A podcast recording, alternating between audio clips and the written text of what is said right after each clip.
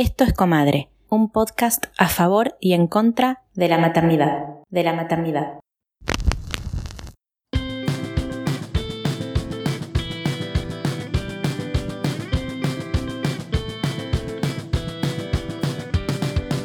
En este episodio vamos a hablar de madres arrepentidas,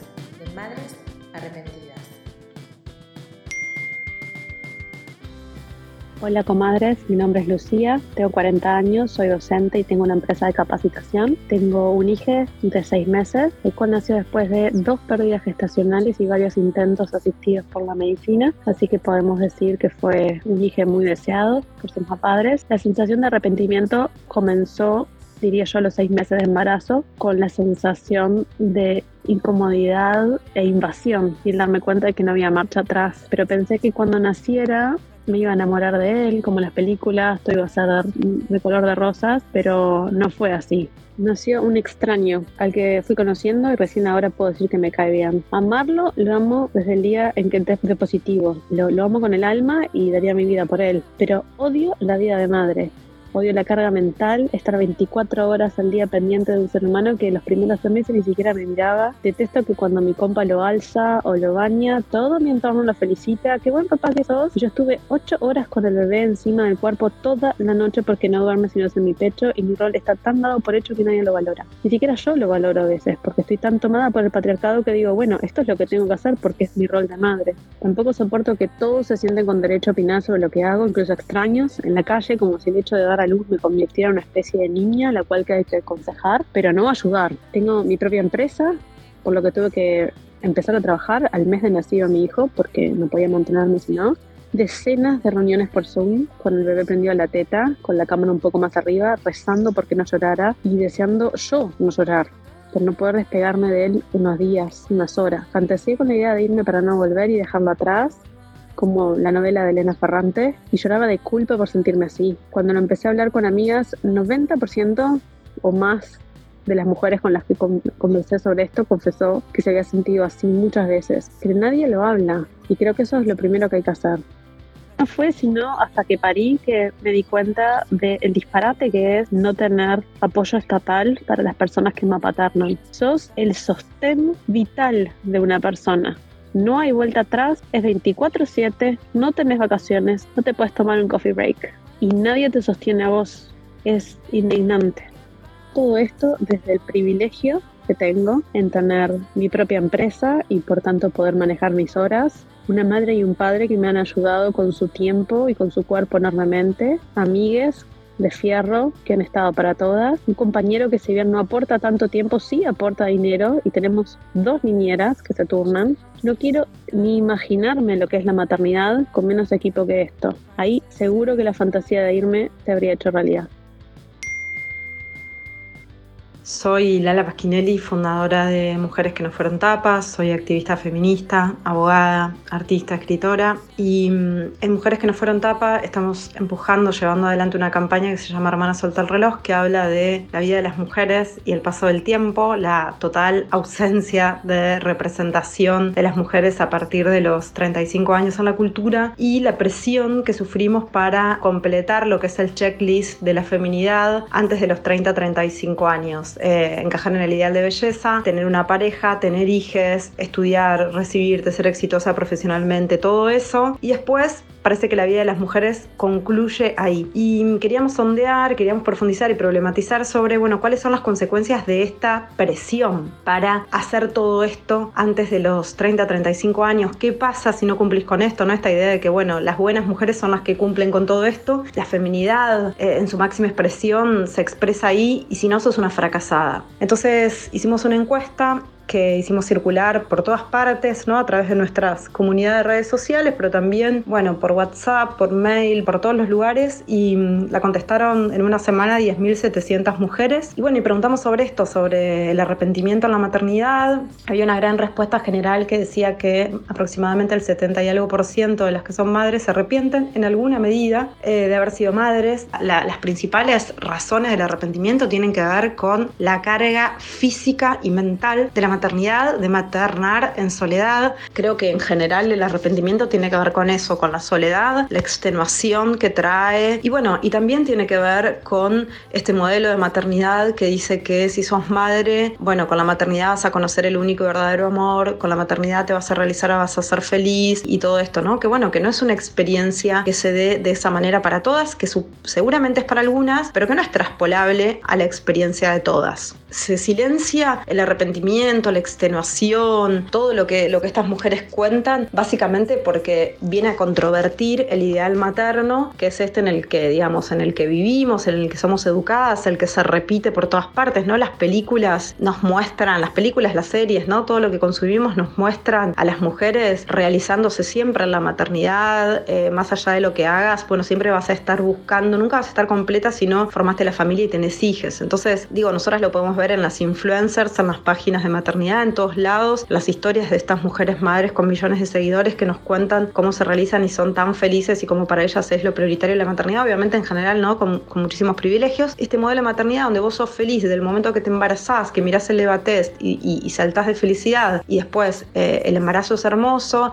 el puerperio no existe y todo es precioso hasta el fin de los tiempos, es muy difícil romper ese modelo. O sea, la mayor día de las mujeres a las que esto no les sucede que no tienen esta experiencia sienten que el problema son ellas, que las que están rotas son ellas, que las que tienen un problema psíquico o de la naturaleza que sea, son ellas por no vivir esta experiencia como se supone que la deberíamos vivir todas. Entonces romper el silencio ya te hace encontrarte con otras que están en la misma situación que vos y te devuelve algo del orden de la normalidad. Te dejas de sentir anormal y fallada y eso de alguna manera te devuelve dignidad. Y a partir de ahí, o sea, reconocerte en la madre que puedes ser, en que tenés otros deseos, en que es necesario, indispensable un espacio para poder pensarse, para poder registrarse, para poder reconocer lo que necesitas en cada momento, ¿no? O sea, romper con el, con el ideal de la madre abnegada que lo da todo y que eh, solamente es feliz y se realiza en la realización de los otros, me parece que es fundamental porque eso no,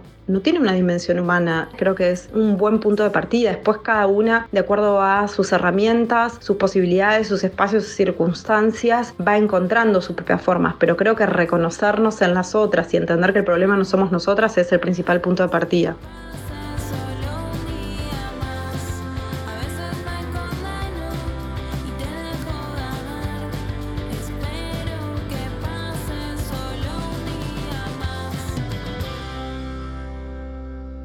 Hola, estamos grabando.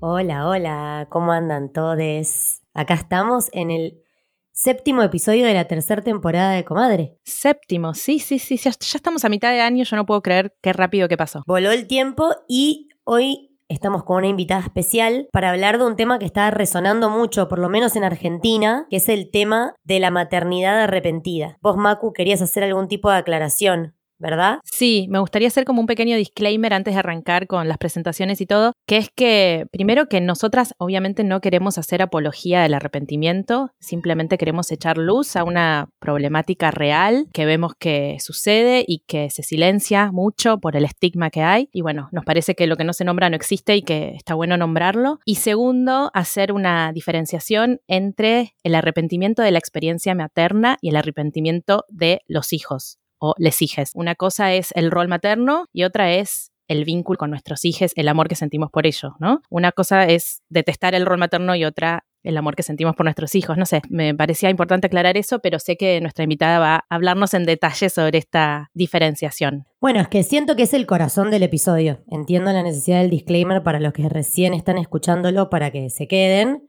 pero me parece que esa es... El fin la razón por la que estamos acá, conversar eso. Bueno, me presento, mi nombre es Victoria Viola, y me encuentran en Instagram como B de Viola y a Comadre Podcast como arroba Comadre Podcast. Y yo soy Maki y me encuentran en Instagram como arroba Maki Álvarez T. Y si quieren colaborar con la producción de nuestros episodios, pueden hacerlo a través de cafecitos en Argentina. Eh, la información está en nuestra bio de Instagram. Y si están afuera, a través de GoFundMe, que es una plataforma internacional. Eh, ¿Algo más? No, creo que estamos listas para presentar a una invitada sobre la que leímos mucho, la hemos escuchado hablar, me parece que ilumina un montón sobre este tema, así que bienvenida, Karin, presentate. Hola chicas, ¿qué tal? Muchas gracias por la invitación. Eh, bueno, mi nombre es Karin Insunza, yo soy chilena, vivo aquí en Santiago de Chile, hoy día con mucho, mucho frío. Em, soy psicóloga clínica con especialización en el área perinatal. Tengo 36 años, un hijito que va a cumplir 6 años y eh, nada, trabajo en este tema de las madres arrepentidas desde hace más o menos como 4 años más o menos, cuando el tema era un tabú, tabú, tabú, tabú y nadie, absolutamente nadie hablaba de esto. Yo comencé poquito a poquito abrir este tema. Busqué información por todos lados, encontré algo, profesionales que pudieran tomar este tema, no había muchos y yo lo comencé a trabajar por mi propia experiencia, ¿sí? Por mi propia experiencia del arrepentimiento hacia la maternidad y porque resonaba algo en mí, algo que no existía en palabras eh, y lo que tú decías era que, claro, lo que no se nombra no existe, entonces yo estaba desesperadísima buscando, buscando, buscando hasta que llegué a este tema de las madres arrepentidas y mi decisión fue, eh, si a ti te pasa, hay mujeres allá afuera que también les pasa. Y no me equivoqué, eh, porque empecé a transparentarlo, a visibilizarlo y desde ese tiempo, que fue más o menos en el 2018 por ahí, cuando empecé a escribir, empecé a hacer terapia sobre esto, no me han dejado escribir ningún solo día mujeres que se sienten arrepentidas y también muchas madres ambivalentes, ya que ahí hay un como una pequeña confusión de lo que significa la ambivalencia con, el arrepentimiento. ¿Querés contarnos un poco como para empezar a, a desglosar el tema? Porque me parece que es central esto que traes, la diferencia entre la ambivalencia y el arrepentimiento. Hay un libro muy famoso que es, bueno, no sé si es tan famoso, pero para las personas que trabajamos en esto sí, se llama Madres Arrepentidas, que es de una socióloga israelí que se llama Orna Donat, y donde ella lo explica súper em, como al callo, al punto, y que dice que em, la ambivalencia eh, y el arrepentimiento se diferencian en em, el tema contextual, ¿ya? Que tiene que ver como con el amigarse con este tema de la maternidad. Por ejemplo, una madre ambivalente diría, a mí la maternidad me hace sufrir o me conflictúa, pero yo veo la carita de mi hijo, de mi hija, de mi hija, y se me pasa todo, ¿no? Una madre arrepentida diría, no hay nada en este mundo que haga que la maternidad valga la pena. Ella lo dice y lo explica así en su, en su libro. Eh, y creo que no deja, eh, no deja espacio para mm, eh, entre líneas, digamos. ¿no? Una madre ambivalente es la madre que lo está pasando mal con la, con la maternidad, con el contexto, con la forma de maternar, pero hay algo externo, que puede ser su hija, hijo, que cambia su manera de percibir la maternidad o la tribu o la red de apoyo, el contexto, cómo se materna, y eso hace que su sufrimiento o su malestar o su conflicto baje, ¿no? Entonces ella de alguna manera se eh, em, pueda de alguna manera amigarse con este rol. En cambio, la madre ambivalente nunca, aunque tenga todo lo que tenga, aunque tenga corresponsabilidad, aunque tenga eh, red, eh, sistema de cuidado.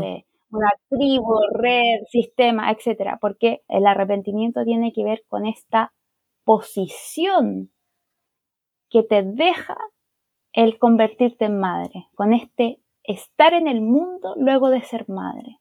Y eso no lo, eh, no lo disminuye un contexto o una forma de maternar.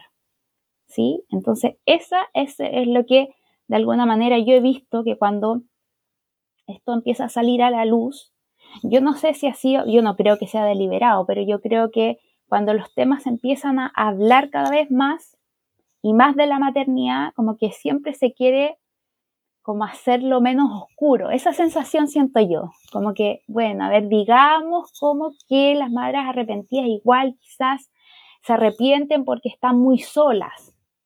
Una madre arrepentida no va a dejar de ser arrepentida por el contexto, sino que el arrepentimiento tiene que ver con este, esta posición que me deja a mí la maternidad que no lo va a resolver nada, ni el contexto ni la forma, por más privilegios que tú tengas, ¿ya?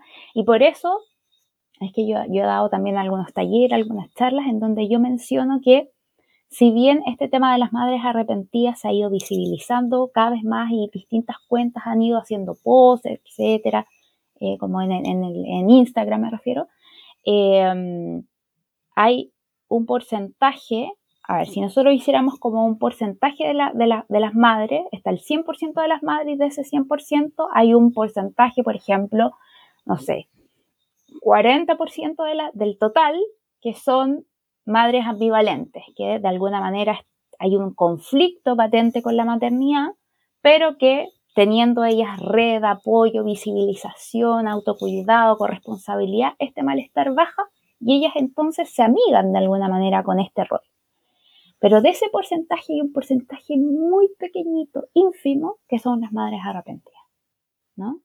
Y que son estas mujeres que a pesar de cualquier cosa dicen, ¿sabes qué? No, a mí la maternidad no hay no hay nada que valga la pena y que a mí me haga sentir de alguna manera que este rol eh, me, genere un bienestar.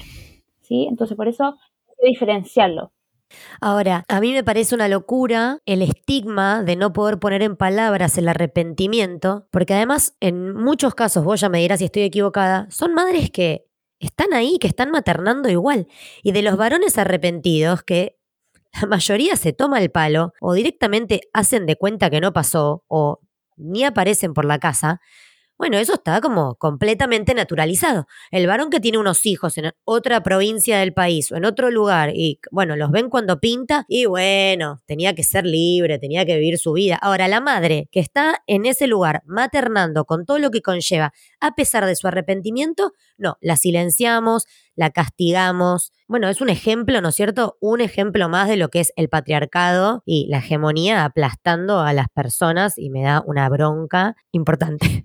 Por supuesto que siempre se va a mm. cuestionar menos a los hombres. Si sale de la boca de un hombre que está arrepentido de su paternidad, es muchísimo menos grave que salga de la boca de una mujer. A una mujer la van a linchar. Claro, o sea, es que es lo que es, lo, es, la presión que vivimos y vamos a seguir viviendo. Chica, yo, yo a, mi, a, a, mis pacientes, yo les digo, mira, no porque, porque tú entres a terapia, eh, vas a salir ah, así liberada y ya no, no bien y no, o sea, hay algunos procesos que nosotros tenemos que de alguna manera internalizar y que eso nos quede, nos, genere una mayor calma, pero, pero el cambio estructural falta demasiado, demasiado, o sea, que esto ya haya salido a la luz es un, es un pequeño pasito, pero a mí me parece que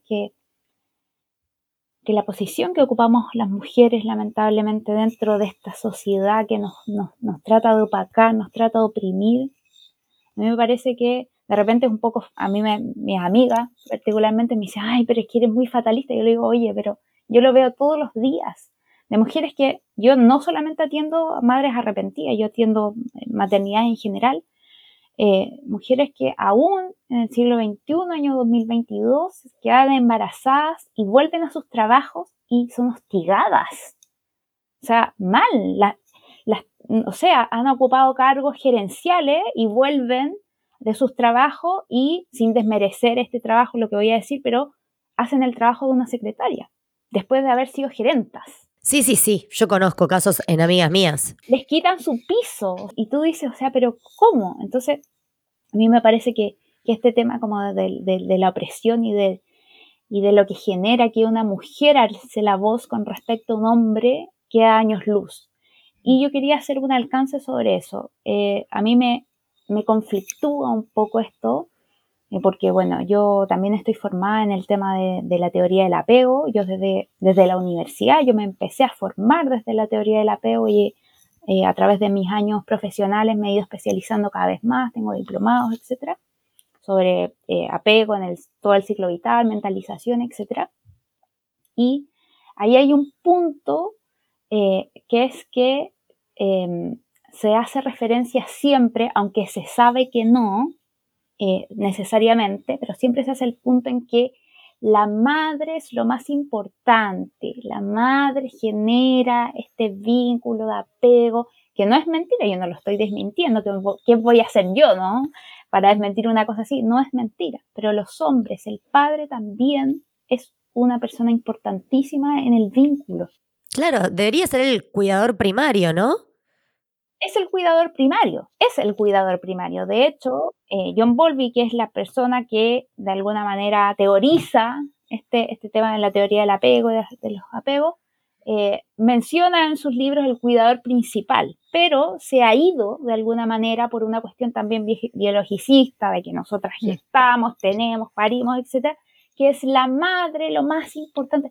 Yo no digo que no, yo no puedo decir, no, eso no es así, pero el padre es, o la figura paterna, o la figura de apego principal, es una persona sostenedora, ¿no? Hace poco me entrevistaron de una revista, de un, de un, diario, de un periódico de aquí de Chile, sobre madres que no estaban con sus hijos y me preguntaban qué pasa con ese vínculo. Yo dije, bueno, el vínculo se establece con la persona que es cuidadora principal, con la persona que está ahí conteniéndote, con la persona que tiene cuatro pilares fundamentales para establecer un vínculo seguro que es la disponibilidad, la sensibilidad, la consistencia y la incondicionalidad. ¿Sí? Y eso es súper importante de alguna manera. Entonces, cuando las mujeres dicen, me arrepiento de la maternidad, es como, ¿pero cómo? No. Y, en base a un hombre que lo diga, bueno, que no lo dicen, en verdad, no, lo dicen, se van solamente a... Se traduce en una acción, sí. Eh, sí, claro, es como esperable, ¿no? Y esto yo lo hago el símil em, eh, con, el consumo de, drogas. ¿Qué pasa cuando la mujer es consumidora de drogas? ¿Qué pasa con el hombre que es consumidor de drogas? No es lo mismo. Yo trabajé muchos años en, también problemáticas de drogas. Y a una mujer consumidora de drogas es de todo. Es prostituta, es mala, es mala madre, es lo peor. Un hombre consumidor de drogas, eh, ah, se perdió se perdió, él, él puede hacer un tratamiento, pero para la mujer no. Bueno, hola, uno de los ídolos nacionales de Argentina. Exactamente. Exacto. Se le ha disculpado todo. El padre abandónico que usa drogas, bueno, pero barrilete cósmico. La persona que representa a nuestro país, básicamente. Claro, pero, pero una mujer es, es como algo terrible, ¿no? Entonces ahí yo creo que hay que tener eh, ciertos matices. Y cuando tú empezaste a, hablar eh, sobre que las mujeres arrepentidas, las madres arrepentidas en general, se quedan, em, hay una, una de las primeras, digamos, sesiones cuando a mí me buscan las, las pacientes que, que, se, que se, se traducen como madres arrepentidas, yo les digo esto, mira, tú eliges quedarte. Y eso hace la diferencia. Tú estás ahí, porque es una elección. Porque no nos podemos, eh, em, a pesar de, las opresiones y todo, igual nosotros elegimos quedarnos, elegimos que estar ahí. Y eso mm. es, eh, viene a ser un antes y un después para, por lo menos para mis pacientes, ah, me lo han dicho, eh, que eso que yo les digo, que, que ellas se quedan, eligen quedarse, eligen sostener, eligen estar, eligen vincularse, eh, hace la diferencia. Es que eso creo que muestra que hay un atisbo de libertad dentro de un sistema que oprime y que sigue habiendo, o sea, debe, debe disminuir un poco la culpa que nos, hace, que nos hace sentir la sociedad. Yo quería decir algo en relación a lo que decís del apego, que claro, bueno, no sé de cuándo es esta teoría, pero es igual que todo el pensamiento freudiano. Hay algo súper biologicista y súper binario, digo, porque hay parejas donde capaz son dos padres homosexuales o parejas donde es un padre solo o niñes que son criados por abuelos, digo, estaría bueno empezar a hablar de cuidador primario, quien sea que ocupe ese rol y dejar de ponérselo a la madre. Ahora yo estoy viendo una serie que Maki recomendó muchas veces, finalmente la empecé, que es Bonu Familien, una serie nórdica. Y hablamos mucho con mi marido justamente de eso, de que vemos que la madre a los, no sé en qué momento, porque ya te muestran a la criatura de seis meses, trabaja full time, y el padre hace todo en la casa.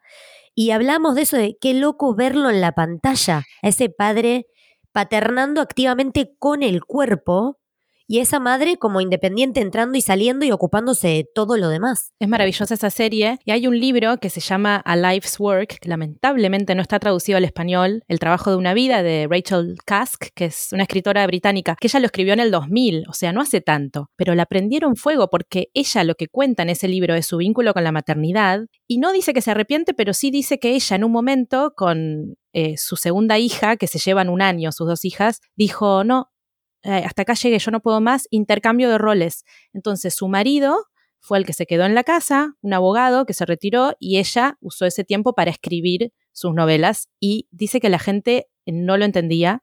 Se despertó una polémica enorme en Reino Unido por ese libro. Pero claro, simplemente por el hecho de haber intercambiado los roles, que es lo que pasa en esta serie. Eh, sí, mira, con respecto a eso, hay una investigadora que también es israelí, yo creo que la israelí la llevan, se llama Ruth Feldman, y que hizo una investigación, yo, yo no, la, no, la leí en profundidad, pero, pero sí vi hace un tiempo una, como unos reportajes donde ella hace un estudio sobre el apego en una pareja homosexual. Ah, Ay, qué interesante. Eh, y entonces ella lo que, lo que recaba es que eh, hay un centro, de alguna manera, eh, que se activa, un centro neuronal, así lo voy a explicar para que se entienda, que se activa cuando, mientras tú más estás con el bebé.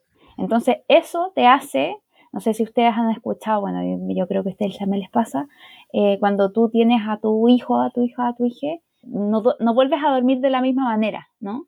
No. se mueve y tú, algo pasa, ¿no? Sí. Entonces, ella explica que cuando los, cuidadores principales están de alguna manera introducidos en este cuidar, este centro se enciende.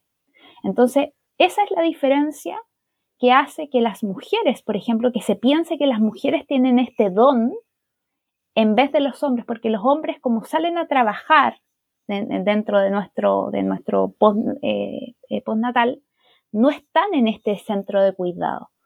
Por lo tanto, eh, mientras ellos no estén ahí, ese centro neuronal, que es algo, no se activa. Entonces, por eso esa es la importancia de que los hombres también participen en esto, porque no es que nosotras seamos magas y que tengamos a los, a, los críos y algo nos pase mágicamente, ah, ya bueno, y somos los cuidadores maravillosos. No es así. Eso también es biología. Y mientras los hombres estén también en este centro, eso también se va a activar. Y por eso es tan importante. Y por eso entonces deberíamos hablar siempre de cuidadores. Bueno, yo en mis talleres y en general en mis terapias he hablado de cuidadores principales, más que de la mujer como una cuidadora nata. Es que lo hemos, nosotras lo hemos hablado en algunos de los episodios donde hemos eh, tocado el tema de la paternidad. Mi, mi, compañero que se pidió la licencia por paternidad inexistente que hay en Argentina, pero a eso le pegó feriados y vacaciones que se guardó para quedarse en casa, yo creo que él entró en una suerte de puerperio. Hubo un momento en el que el llantito de nuestro bebé me despertaba a mí o a él indistintamente, como que ya habíamos entrado en una frecuencia como de un sueño más liviano, donde estábamos ambos y, y, también sentí cambios en su humor, se armó como un cocún de energía, porque estuvimos como 20 días el estrés y creo que tiene que ver con eso y me gusta mucho más esa idea que la idea de que porque naciste con una vulva ya el designio, eso es lo que a mí me parece más terrible eh, de cómo la sociedad trata a las, a las madres arrepentidas.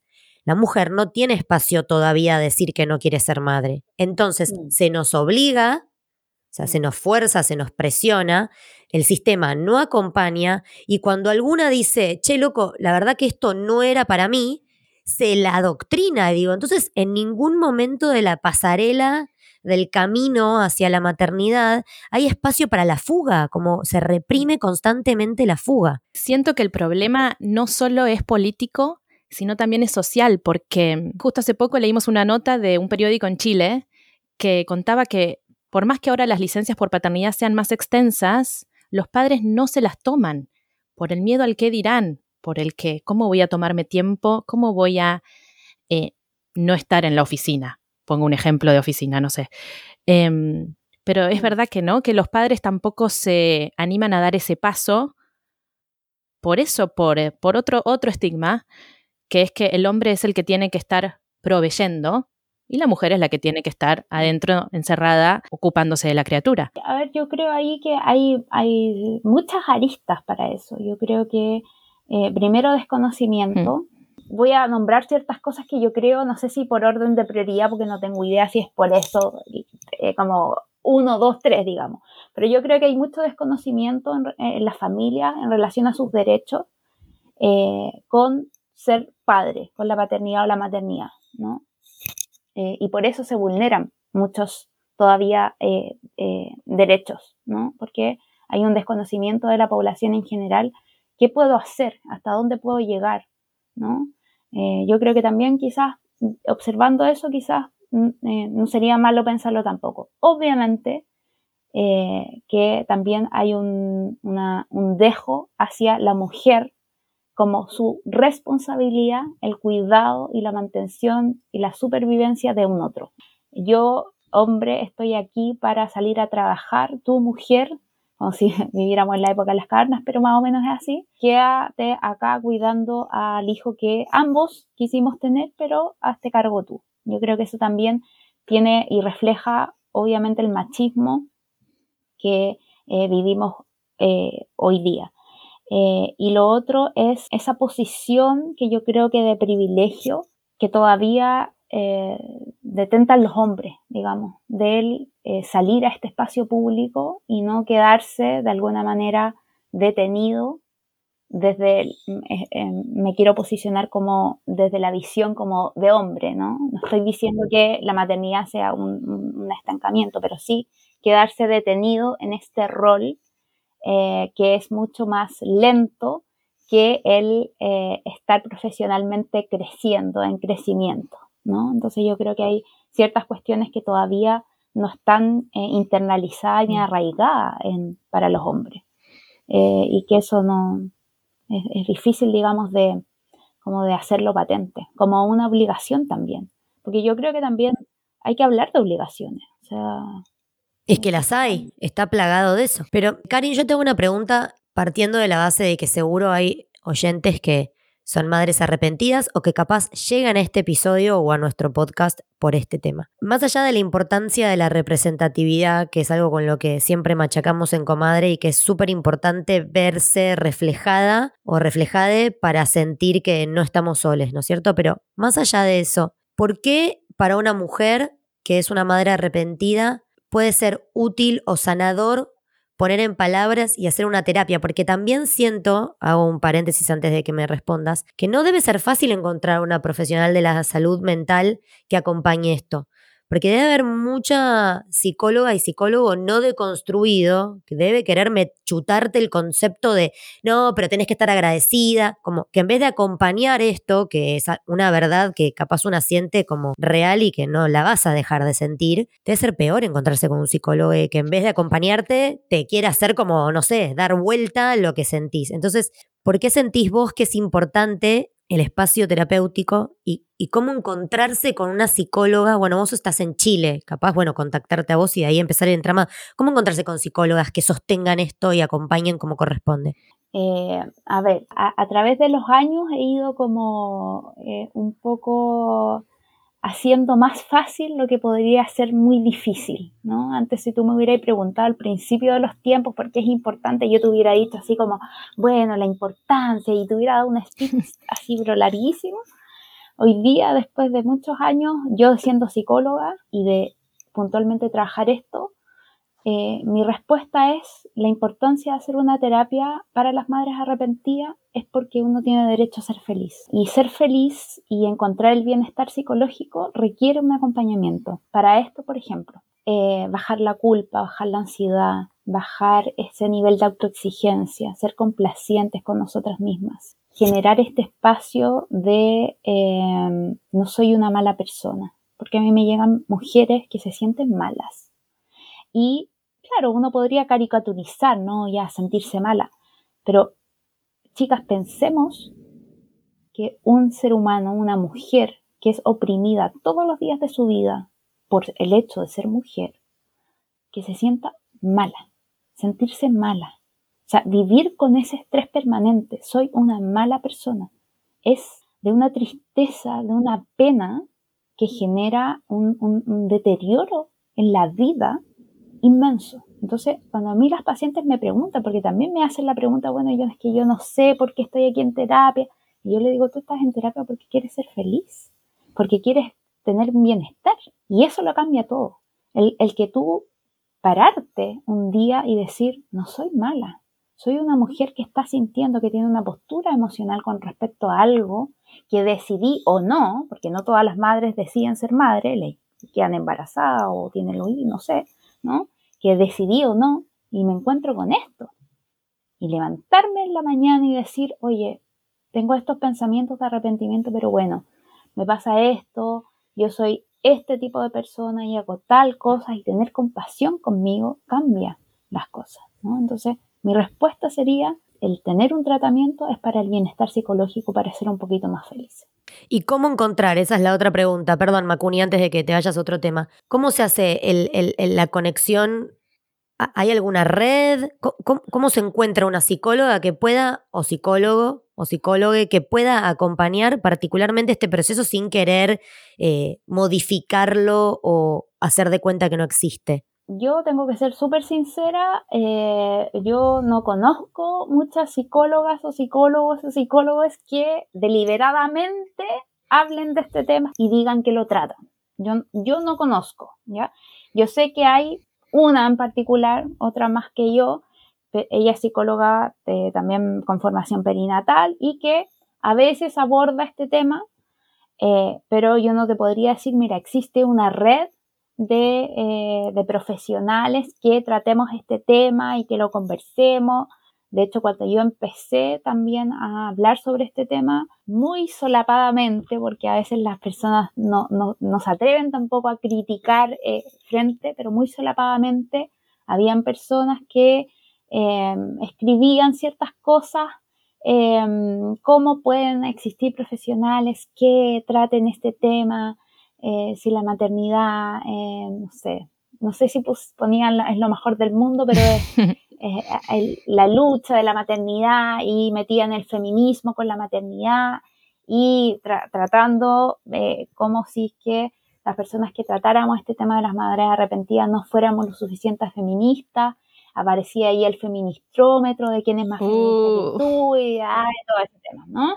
Entonces, yo la verdad es que Em, a mí con el paso del tiempo me he ido abocando cada vez más en las mujeres que necesitan ayuda y menos para estarle oreja a las personas que no lo entienden o no lo quieren entender, ¿no? Entonces yo ahí mi respuesta sería, por lo menos en Chile, eh, no hay una red de profesionales que eh, eh, se aboquen, digamos, 100%. Yo sé que hay profesionales que conocen de este tema, que han escrito de este tema, eh, pero no te podría decir con nombre y apellido, eh, mira, esto te puedo dar, o sea, yo lo trabajo y cuando no he podido yo he hecho referencia a esta otra psicóloga que también tiene formación en el área perinatal.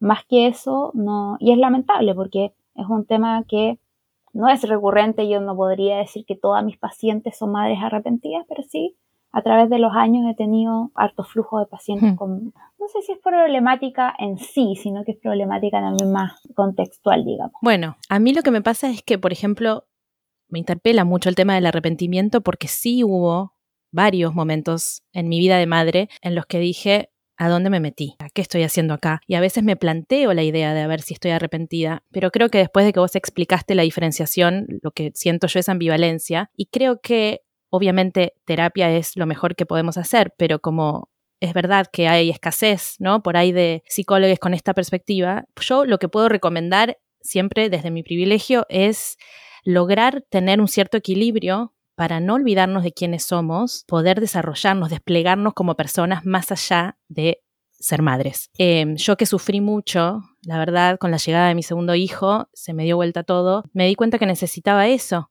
Entonces me organicé, entonces yo sé que los lunes mi hijo de tres años está todo el día con su abuela, el otro está en el colegio de lunes a viernes, pero el de tres años, que lo amo con toda mi alma, yo le dedico una vez por semana, porque yo sé que yo no le puedo dar más que eso. Yo los viernes estoy con él y estoy presente, más o menos. Pero mm, yo sé que si fuera más el tiempo que le dedico, no lo disfrutaría porque yo realmente saco mucho provecho de la soledad. Yo lo, lo admito. Mm. A mí me encanta estar sola y a veces estoy jugando con ellos y me aburro y pienso en otra cosa mm. y me frustro, pero creo que el secreto está en lograr ese equilibrio. No es fácil porque necesitas familia cerca o pagar a alguien que te cuide a ese niño o esa niña, pero eso, la red, ¿no? La tribu, que es lo que siempre recomendamos en Comadre. Pero eso ayudaría en el caso de una maternidad ambivalente. Porque en el caso de una maternidad arrepentida, no sé, ¿qué pensás que ayuda en la cotidianeidad? Porque bueno, una se autopercibe madre arrepentida, ya está, lo acepto, mm. lo pongo en palabras. Mm. ¿Y qué cosas en la vida cotidiana, seguramente el espacio personal debe colaborar un montón, pero digo, ¿qué cosas vos, Karin, pensás que ayudan en la práctica una vez que una acepta eso y lo puede poner en palabras? Mm. Claro, herramientas, por favor. A ver, es que eh, yo creo que son las mismas herramientas que uno le daría a cualquier eh, mujer, digamos, pero elevada a mil. Para las madres arrepentidas tienen que ser el elevado a mil, ¿no? Por ejemplo, este tema del autocuidado y de momentos quizás de soledad y que se, que se ritualicen en el tiempo, que sean parte de tu vida, no como, eh, como momentos específicos, ¿ya? Y lo que yo siempre le digo a mis pacientes es que el autocuidado no es una actividad, es un momento. Esas son cosas que uno tiene que empezar a introducir. Ah, mira qué interesante eso que decís, porque si no uno se presiona con hacer cosas para autocuidarse. Entonces el autocuidado no es, no es una actividad, sino que es un momento que tú puedes entonces en ese momento introducir actividades. Porque ¿qué pasa? A veces me dicen, no, mira, no, si yo autocuidado, no sé, los días, cada 15 días, por ejemplo, voy a hacerme las manos a la peluquería o a ver una cine, no tengo idea. Ya, yo digo, bueno, yo me quedo callada, porque yo, la, magia de la terapia también es que uno actúe como un espejo y que la misma persona también se vaya dando cuenta. Y yo, pues, pongo mis caras así particulares y yo, ah, mira, sí. y yo le digo, ¿y qué pasó entonces en la pandemia? Que cerraron todo. ¿Cómo, cómo fuiste al cine? ¿Cómo fuiste a las manos? Y ahí hay un choque, hay algo en las neuronas está... Ah, no, es que ahí no pude. Ah, entonces ahí, ahí te deprimiste, ahí, ahí te estresaste. Sí, terrible. Entonces, ese es el mayor ejemplo de que el autocuidado no puede ser una actividad. Porque la peluquería la pueden cerrar, el cine lo pueden cerrar, tú te puedes enfermar, no tengo idea. Y vas a dejar de hacer la actividad porque lo tienes que dejar de hacer. Pero tu autocuidado no puede depender de esa actividad. Claro. El autocuidado es el momento en donde tú, de alguna manera, puedes o no puedes hacer la actividad o quieres hacerla o no quieras hacerla. Ese momento tiene que existir siempre. Ese momento de encierro, eh, porque claro, uno que tiene privilegios te puede ir quizás, no sé, tener una oficina o irte al parque o, o irte a la playa, etcétera, pero hay mujeres que no. Entonces yo les digo, ese momento puede ser en cualquier lugar, en el baño, en no sé, ¿no? En, un lugar que sea para ti, donde tú puedas conectar con lo que tú quieres. Yo tengo pacientes que en medio de la pandemia me decían, es que no podemos salir a ninguna parte, ¿qué hago? Y empezábamos a, a ver, ¿qué puede ser? Se iba al estacionamiento, se encerraba en su auto, ponía música a leer, media hora. Y eso es autocuidado, porque ella esto es como un drenaje. Como un ritual de pasaje. Y es como un drenar, ¿no? Es como que esto de alguna manera es una oxigenación, ¿no? Entonces todo un oxígeno. de alguna manera contaminadísima por todo, por, la pandemia, por el trabajo, por el jefe, por la pareja, por los hijos, por, etcétera, contaminación, y vas a este espacio y tú de alguna manera te oxigenas y lo que, lo que sucede lo que yo le digo a mis pacientes es que esto es mágico, tú vuelves a ese lugar, ese lugar de cuidado, ese lugar de exigencia, responsabilidad, y se vuelve con otra energía. Y eso se siente. ¿Sí? Entonces, cuando tú vas generando ritualización de esto, no solamente lo haces a veces cuando tienes tiempo, sino que lo haces porque lo tienes que hacer y, este es mi día de autocuidado, eso te va generando mayor bienestar. ¿no? Entonces, eso, cuando tú me dices como herramientas, ritualización de, los espacios de autocuidado siempre, o sea, a nivel mil. Porque hay algo que pasa con las madres arrepentidas que esta posición de maternidad genera una posición de dependencia tal hacia, hacia, hacia el hijo, la hija que, se tuvo, que eso genera de alguna manera como un ahogo, como que ya no, un aprisionamiento de alguna manera. Entonces, mientras más eso suceda, tú más necesitas este tiempo, estos espacios de autocuidado, estos espacios de soledad. ¿no? O de actividad, como, como tú quieras introducir a ese tiempo, ¿no? Lo segundo, no vivirlos en soledad. No podemos vivir el arrepentimiento en soledad, o sea, hay que hablarlo. Bajo mi modelo terapéutico, yo lo que hago es ser una figura de apego seguro transitorio, ¿no? O sea, yo estoy ahí para ti cuando tú lo necesites. Yo estoy ahí para contenerte, ¿no? Yo soy una base y un refugio, de alguna manera. Yo voy a estar ahí para ti, ¿no? Pero yo no voy a estar toda la vida contigo. Yo estoy de alguna manera transitando, acompañando este proceso y tú necesitas que haya otra persona que te sostenga. Una de las tristezas más grandes de las mujeres en general es vivir los procesos psicológicos sola, porque me van a tratar de loca, de estresada, de histérica, de no sé qué, y las mujeres callamos lo que nos pasa. Y este, el tema del arrepentimiento es un tema que es un temazo, porque no solamente habla de mí, sino que habla también de mi hijo. O sea, ¿qué va a pensar mi hijo? ¿O qué van a... ¿Cómo no? Yo no, me puede estar pasando esto, etcétera. Es decir, cuando no lo dices, te ahogas más. Entonces, la otra recomendación es no estar sola. Hablarlo con la pareja cuando sea una pareja, de alguna manera, pareja, una amiga, una madre, o sea, una persona que para ti sea eh, partner, ¿no? Que te acompañe, que te sostenga, ¿no? En los momentos en donde tú sientes que vas a caer. Y lo otro tiene que ver con rutinas, ¿no? Con este tema de no obligarse, por ejemplo, a eh, ser em, la, dueña de la fiesta, como digo yo. Como que a las madres somos madres y como que automáticamente tenemos que sabernos todos los juegos infantiles, saber todo Peppa todas las cosas, porque si no, como que no, no, no, no, no cumplimos ese rol a cabalidad. Entonces yo, también otra, otra de, las, de las herramientas que yo digo, oye, nosotros podemos conectar con nuestros hijos, no solamente en este, en este como, claro, o sea, lo que sabemos es que los niños a través del juego, ellos exteriorizan todo, ¿no? Pero nosotros también podemos conectar con nuestros hijos haciendo otras cosas, ¿no? Invitándolos, por ejemplo, a, nuestras canciones, a nuestros bailes, a, nuestro mundo, ¿no? Y que eso sea una, una capacidad como de conexión. Y ahí mi expectativa con respecto a ese juego va a bajar. Y una de las cosas súper prioritarias que yo siempre les digo a todas en general es que eh, nuestras, nuestros, nuestros pequeñites em, tienen un don que todos hemos tenido, que lo perdemos a lo largo del tiempo, pero que nacemos con eso, que es la capacidad de leer las emociones, ¿no? Entonces, eh, y esto más se hace en etapas preverbales, cuando no, no hay un lenguaje verbal. Mientras tú más estás ansiosa, tu hijito, tu hijita, tu hijite, más ansioso va a estar. Entonces, nosotros necesitamos bajar nuestros niveles de ansiedad para ser más felices y para que nuestros hijos estén más felices y más tranquilos. Esto que decís me parece revelador, ¿no? Porque cuando nosotros lanzamos, primero que siento que aplica, como dijiste antes de empezar a nombrar como herramientas, aplica para todas las madres, arrepentidas o no. Pero me parece revelador porque cuando nosotras publicamos las preguntas en Instagram, hubo un par de personas eh, muy enojadas, una en particular que me dijo que le parecía un horror que en realidad fue en mi propio Instagram, no en el de comadre, que le parecía un horror que ahora se popularice esto porque entonces nadie piensa en los hijos, o sea, quiero aclarar que no estoy para nada de acuerdo con esto, pero lo quiero traer para que también traiga un bálsamo en relación a eso. ¿Qué, va a ser de ese niño cuando se entere que su madre está arrepentida? ¿Cómo va a impactar en su psique? Y vos en estas herramientas que nombraste hablaste de eso, como de poder ponerlo en palabras y empezar a sanar, también regula, sanar eh, como la culpa y todo lo que nos hacen sentir, también regula el vínculo. Entonces, ¿qué pensás en relación a eso? Gente que se horrorice por cualquier cosa va a existir aquí en la quebrada de la G siempre. Sí.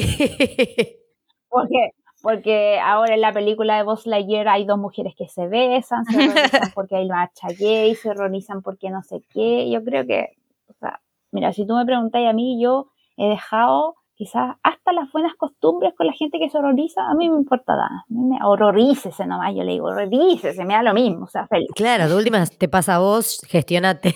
Chao, o sea, gestiónalo tú, me da lo mismo. O sea, yo, yo, no. Hay una frase eh, que yo siempre la digo cuando me han entrevistado en esto y que yo digo, mire, las madres arrepentidas no pedimos que nos entiendan, pedimos respeto. Yo no ando por la vida diciendo, oiga, entiéndame, porque las, las personas dicen que yo no entiendo cómo. A mí no me importa que usted me entiende, que me, da lo mismo que usted me entienda. Yo pido respeto, porque es lo mismo que una persona que le guste a otra persona de su mismo sexo. Otra persona puede decir, pero es que yo no lo entiendo. ¿Qué le importa? No lo entienda, respételo. Ya, y con el respeto estamos todos maravillosos. Usted no haga ese sacrificio neuronal de entender, porque, quizá por usted va a ser muy terrible entenderlo. Se puede, no, lo entienda, respételo. Es más fácil, ¿no? Entonces, yo creo que cuando escriben esas cosas así como del horror, no sé qué, hay que eh, decirle, mira, no, no entienda, no se horrorice, respete y para su casa. Lo segundo que me dices tú, ¿qué va a pasar, qué va a pensar ese niño, ese, ese hijo, esa hija cuando se entere? A mí me lo han preguntado varias veces y es un, yo no, no puedo cerrar este así como que esta es la respuesta.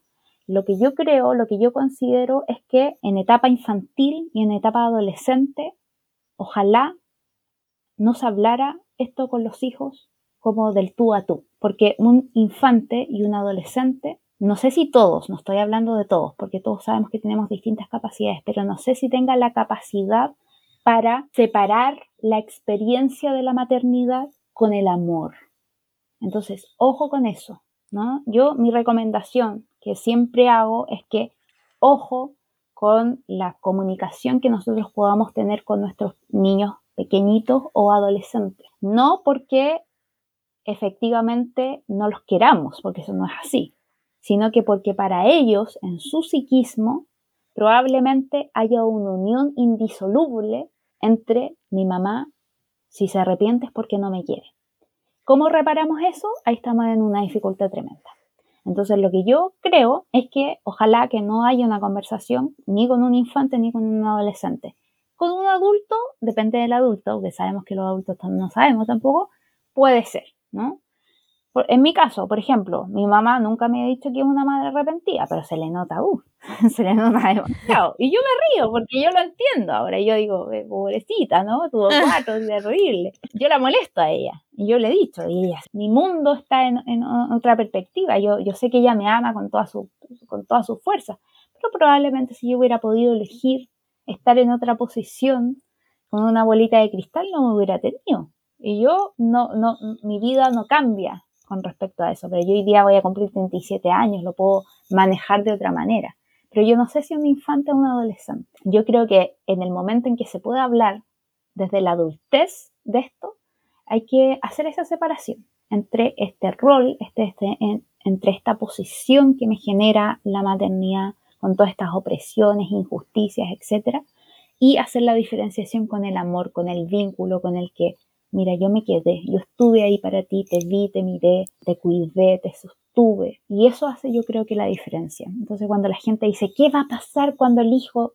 No, va a pasar esto. Bueno, además, ¿Cuántas cosas sanamos de nuestra crianza en última instancia que nos cayeron mejor o peor como hijes? Es inevitable que cosas que mis padres decidieron o hicieron, mismo, no sé, un divorcio, ponele. Y bueno, ¿va a impactar en mi psique? Sí, y bueno, y lo gestionaré, es parte de la experiencia de la vida.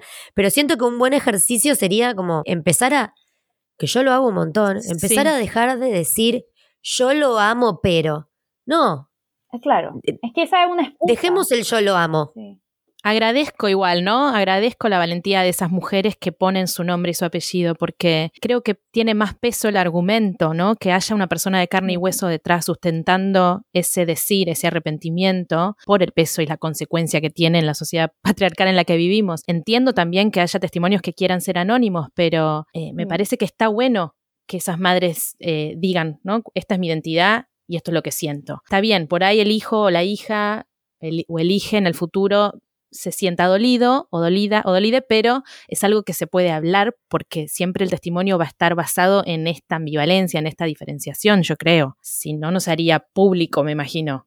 Lo amo, pero yo creo que es una, es como un, una defensa. Está todo el mundo esperando para tirarte la piedra y tú decís, lo amo, pero, es como, lo amo, pero, pero, Re. ¿no? Entonces es, es, eso, ¿no? Y eso es lo que nos obliga también esta sociedad, porque Yo creo que hace mucho, yo por ejemplo hoy día puedo decir, mira, sabes que a mí me pasa, yo también he pasado por episodios en donde digo, hay una ambivalencia, otros episodios en donde es arrepentimiento total. Yo juego en eso. A mí, en un tiempo esta parte tampoco me gusta como encasillarme en una sola porque creo que la, que, la vida también es un continuo, ¿no? Eh, eh, va, tiene matices también. Entonces hay algunos momentos en donde hay un arrepentimiento feroz y otros, otros momentos en donde también hay una ambivalencia, en donde hay hay un, consuelo. Pero yo creo que hoy por hoy, yo después de todo el trayecto, yo lo puedo hablar. A mí me da lo mismo, a mí me siguen poniendo muchas malas caras mujeres, que las entiendo también, porque sabemos lo que estamos, sabemos también que es difícil afrontar ciertas cosas, pero a mí no, no, me da miedo, pero yo creo que eh, sí existen mujeres allá afuera que hay un miedo de decirlo. Eh, nunca se me va a olvidar hace poquito tiempo, eh, una mujer ya mayor, tenía creo que casi 60, algo así, me dice, eh, no vivía en Santiago, fuera de Santiago, me dice, qué sanador ha sido leerte. Yo tengo hijos grandes y esta ha sido mi sensación toda la vida y nunca había podido decirlo. Cuando yo leo eso, yo ya estoy pagáisima. O sea, cuando algún claro, vale, vale la pena. Vale la pena todos los mensajes que me ponen de eres una mala profesional, la, la, de posta y de, otras, de otras colegas mías que han escrito post diciendo así como cosas terribles. Yo digo, bueno, si hay una persona que sola, porque ni siquiera me conoce, yo nunca me he conectado con ella, nada, me conoció por Instagram. Si hay una sola persona, que no es una, son varias, muchas, que dice tu Instagram es sanador, solamente porque yo dije, oye, pasa esto y esto, para mí yo siento que esto ya, ya es una, una pega hecha, ya es un trabajo hecho.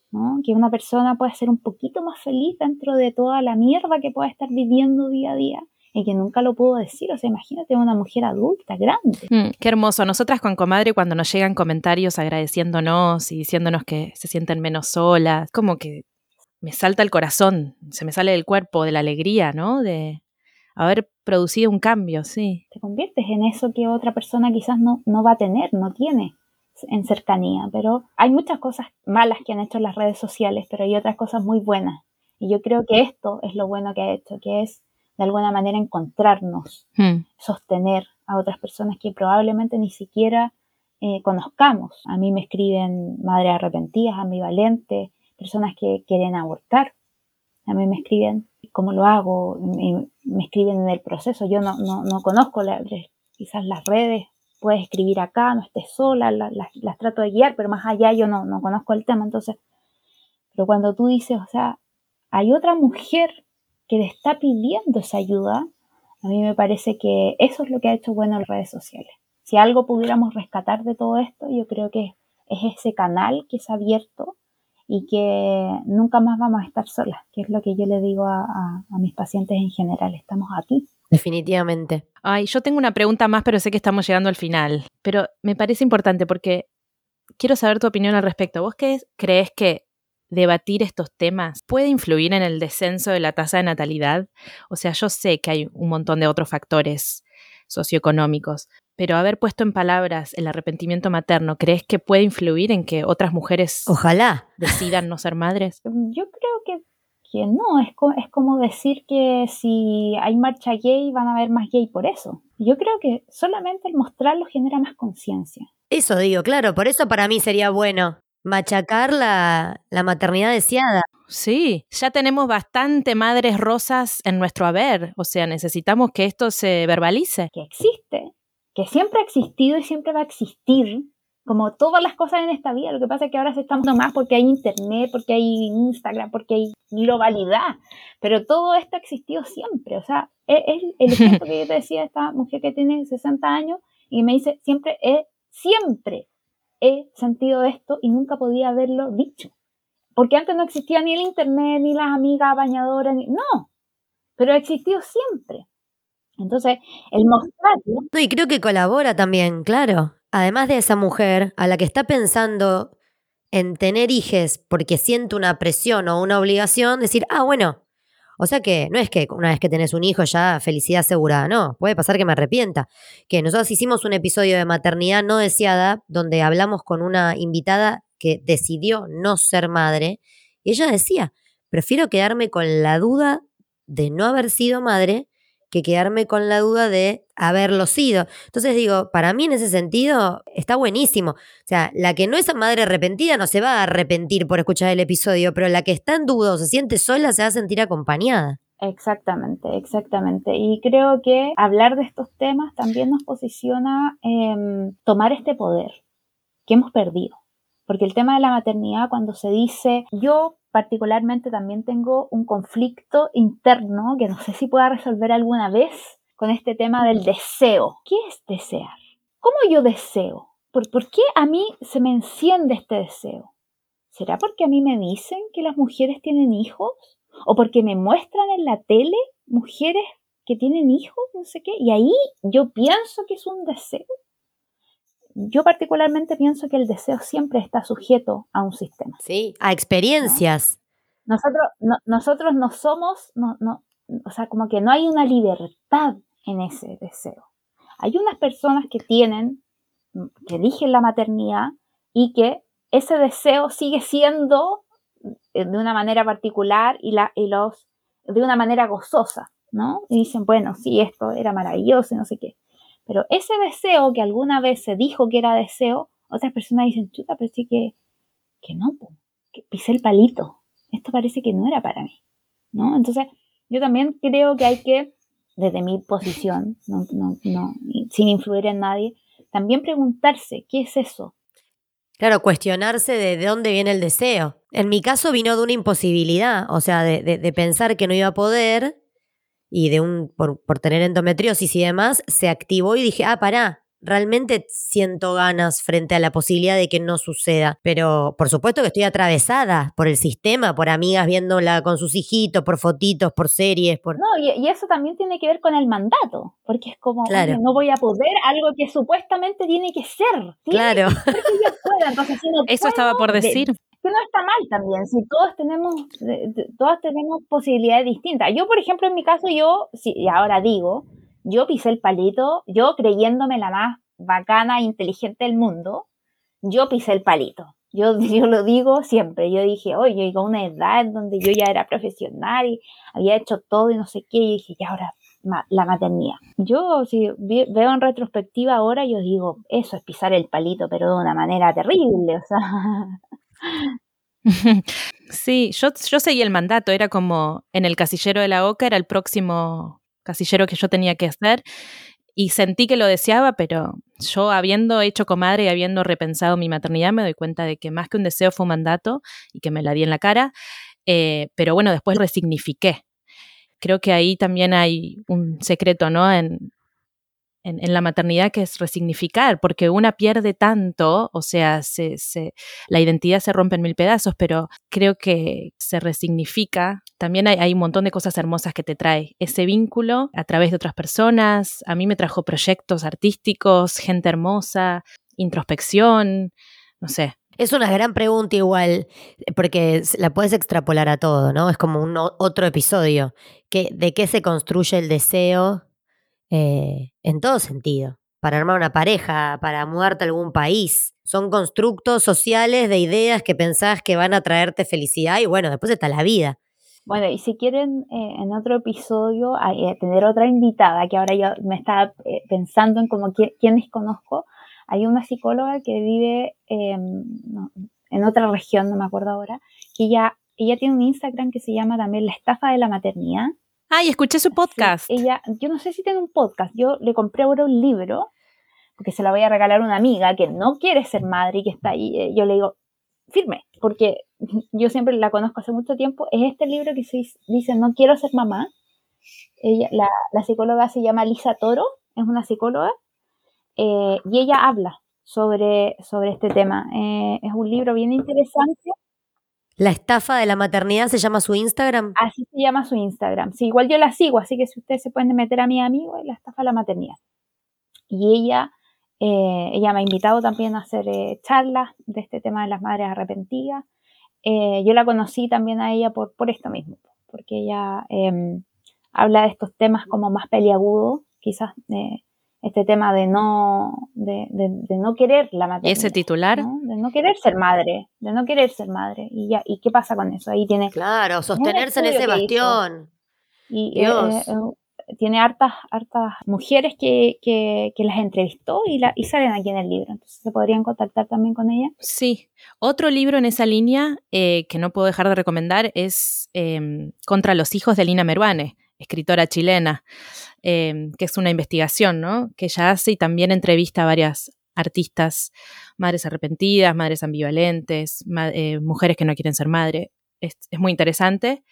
Y ya que estamos recomendando em, en literatura, em, me parece que no podemos dejar de mencionar, que ya lo hemos recomendado en Comadre, Casa de Muñecas de Ibsen, que se escribió a fin del siglo XIX y, bueno, no voy a spoilear la historia, pero es como eh, el primer texto dramatúrgico en el que se cuestiona la maternidad y los mandatos de la mujer y Nora está encarnado por el personaje de Nora, es muy interesante. No quiero spoilear, pero bueno, es, es como para mí uno de los textos más significativos en cuanto a este tema. Y en cuanto a series y películas, ¿qué dicen? A mí se me ocurre La, la hija oscura, ¿se llama? The Lost Daughter. La última que salió. O La hija perdida sería la traducción literal. Me parece interesante. Y la elección de eh, Sophie's Choice, la elección de Sophie es en español. La de Meryl Streep. Esas dos, sí, esas dos me parecen películas bueno, y Elena Ferrante en general, ¿no? Sí, yo, yo vi la, hija oscura, vi la, vi, eh, me, pareció una, una, película bastante interesante. Eh, yo creo que también tiene un doble, como mm, quizás una, doble o muchas, muchas lecturas en verdad, lo que le sucedía también a esa mujer con su propia historia. ¿Sí? Em, y ahí también eh, se, abre otro, otro flujo de lo que, de por qué me buscan algunas mujeres Perdón, el paralelismo con el varón también, ¿no? Porque el chabón que aparece en esa, en esa historia no se le nota el conflicto como ella lo porta. Y después hay un personaje mítico de la literatura argentina que es la maga en el libro Rayuela de Cortázar, que ella es madre. Eh, su hijo se llama Rocamadur y le escribe una carta en la que yo veo todo el arrepentimiento. Ella quiere vivir la vida bohemia y estar con los intelectuales del Club de la Serpiente y pasar el tiempo con ellos y es madre de un bebé. Por ahí lo podemos compartir después en las redes, pero para mí es un claro ejemplo. Bueno, agradecerte a vos, agradecerle a las dos invitadas que abrieron el episodio, porque tuvimos a la apertura el audio de una madre arrepentida y de mujeres que no fueron tapa, que hicieron una encuesta bastante masiva, como de casi 11.000 personas. Ah, sí, yo, sí, 10.000, sí. Así que gracias a esas dos invitadas y a vos por tu tiempo eh, y por tu, por tu conocimiento y por tu trabajo y tu entrega que es tan necesaria. Eh, yo de hecho no conozco un referente, una referente así en Argentina, es cuestión de investigar, ¿no? Eh, a ver si hay como una psicóloga que pueda acompañar estos procesos. Mil gracias, Karin. Bueno, y quería agradecerles, obviamente, para mí es súper importante seguir abriendo y visibilizando este tema. Eh, que ojalá existan eh, muchas mujeres arrepentidas que lo puedan decir, que no se sientan aprisionadas, eh, que, quizás cueste ver referentes que las puedan acompañar, pero existimos. y nada, dejar mi Instagram, la oveja negra de la maternidad, para que me, me puedan seguir, hacer preguntas. Yo siempre les digo a todas mis pacientes y no pacientes, igual yo materno, ¿no? Pero en la medida que lo posible yo estoy conectada. Eh, a veces cuando no puedo escribir mando audios, a veces son podcasts porque me, apasiona este tema, pero, pero siempre estoy en contacto con las personas que me necesitan. Así que nada, agradecerles de nuevo a ustedes por, por esta visibilización y atreverse también eh, a hablar sobre estos temas peliagudos eh, porque yo sé que em, no es fácil, ¿no? No es fácil a veces eh, hacer frente a las críticas, a, las personas horrorizadas que, y que tengamos también los, la fuerza para hacerlo me parece de una valentía tremenda. Invitemos a, a, las personas que nos escuchan a no juzgar y a no juzgarnos nosotras mismas, ¿no? Con estos sentimientos. Me parece que es importante también. Exacto. Muy buena forma de cerrar el episodio. Gracias.